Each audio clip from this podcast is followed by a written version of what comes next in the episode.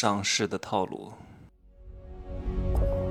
没有事实，没有真相，只有认知，而认知才是无限接近真相背后的真相的唯一路径。Hello，大家好，我是蒸汽学长哈。为什么很多人天天看这个看那个却挣不到钱？就是因为你看的太多了。这个说的也挺有道理的，那个说的也挺好的。哇塞，你能看得出来吗？啊，你都没有一个正确的商业认知、商业思维、商业框架，没有商谋、商法和商道，你不知道什么是对的，什么是错的。你觉得这个人说的好像义正言辞，你觉得这个人说的好像逻辑自洽，你觉得这个人说的好像是那么回事儿？哎，好厉害呀！这个人还是专家，这个人是什么哪个大学的教授？教授在我看来很多都是垃圾啊，很多都不怎么样。教授。他妈的，自己一毕业就去当老师，都没接触过什么社会，妈混到四五十岁当个什么副教授有什么了不起的呀？对吧？不要看谁谁谁他妈的是副教授就觉得怎么样了，大多数副教授都是草包，对吧？就算是正教授又能怎么样？不要被这些虚头巴脑的东西啊给糊弄住。哼，你如果没有自己做过生意啊，你去听有些做过生意的人跟你讲，什么这个怎么销售，那个搞什么模式，哎呦喂，这没法落地的。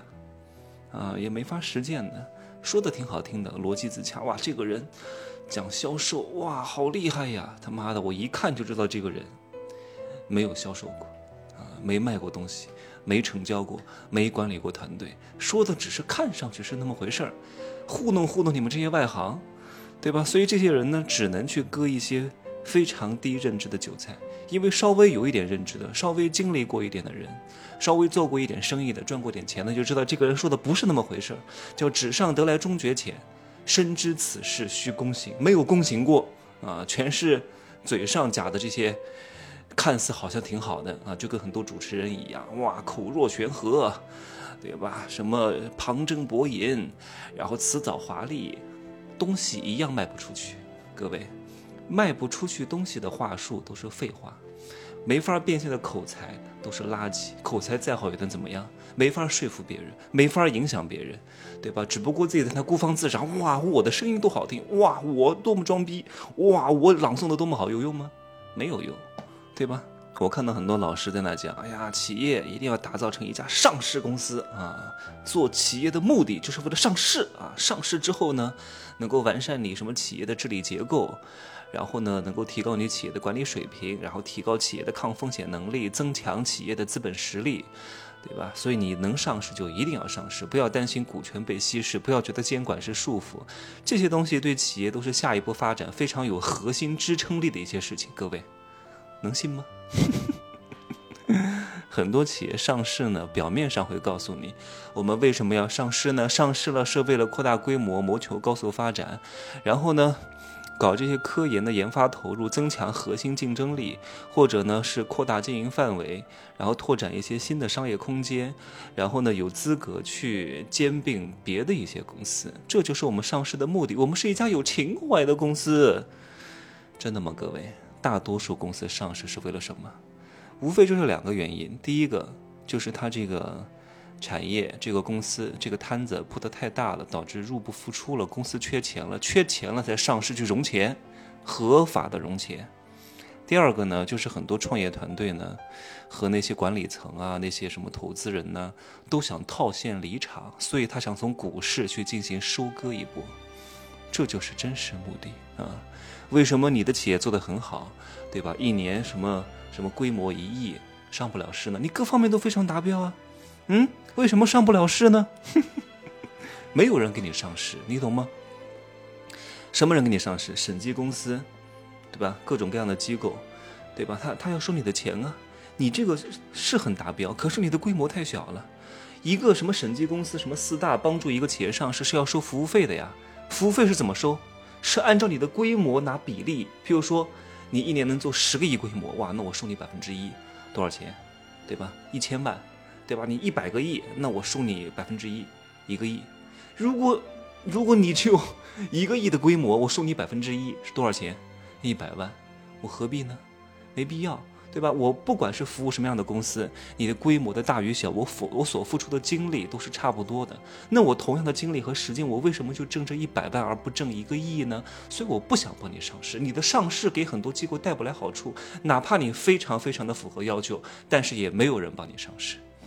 所以你看，瑞幸为什么要造假？很多公司为什么要在上市之前，对吧？请那些审计公司过来干嘛？把规模搞得很大啊，数据要非常好看，数据好看，规模很大，这些审计公司就能赚更多的钱，拿到的这个抽佣比例就更高，所以他们就上市了。你他妈你这个上公司上市，让很多人挣不到钱。没有人希望你上市，你就上不了市；没有人希望你成功，你也成功不了，你懂吗？所以你的成功是要带动一部分人成功的，别人才会更希望你成功。你不可以吃独食，懂吗？独乐乐不如众乐乐，要懂得分钱啊！对那些没有深度利益关系的人，要给他们一些钱；对那些有深度利益关系的人，一定要懂得分钱。当你懂得分钱的时候，你会发现你会越做越大。千万别觉得，哎呀。哎呀，他不就介绍个人过来吗？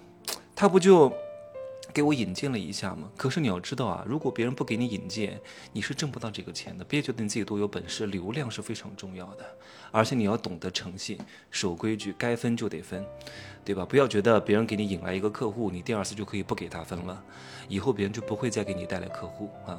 你要守信，分一次，如果这个客户啊，而且你这个介绍的人呢？还愿意跟你做一些维护和促进你承担的这些动作，以后都要给他分，他会给你源源不断的带来客户，信任很难建立，但是非常容易崩塌。哎呀，今天这个节目其实不应该说这么多，有时候我真不应该在免费节目当中讲太多商业核心的啊，大多数人听到也不是很好啊。其实大多数人还是应该被蒙在鼓里，应该穷开心，不需要懂那么多的。懂那么多，行动力跟不上，也会挺痛苦的啊！我建议穷人也不需要听我的节目，听来听去也解决不了你什么问题。你天天在那儿躺着有什么用呢？晚上想想千条路，白天起来还是走回头路。行吧，这两天在柬埔寨哈，在柬埔寨呢要注意一点，不要和中国人搭话啊，因为通常来说都是老乡骗老乡。你不要觉得这个人很亲切啊，这个人是什么华人，啊，跟你搭上了，带你去哪儿玩，非常容易进入那些什么，什么什么电诈园区，真的容易被嘎腰的啊！就这样说吧，各位，拜拜。哎，对了，记得听一下《富人的秘密》更新了哈，那个母体裂变超规模收钱，讲的是如何做。这个分公司裂变的股权分配，如何选择负责人，负责人如何去制约他，以及后期的股权变动、对赌协议啊、退出机制这些东西要弄清楚，你就能够更好的把控人性、把控团队，避免被创业伙伴反噬，好吗？就这样说，拜拜。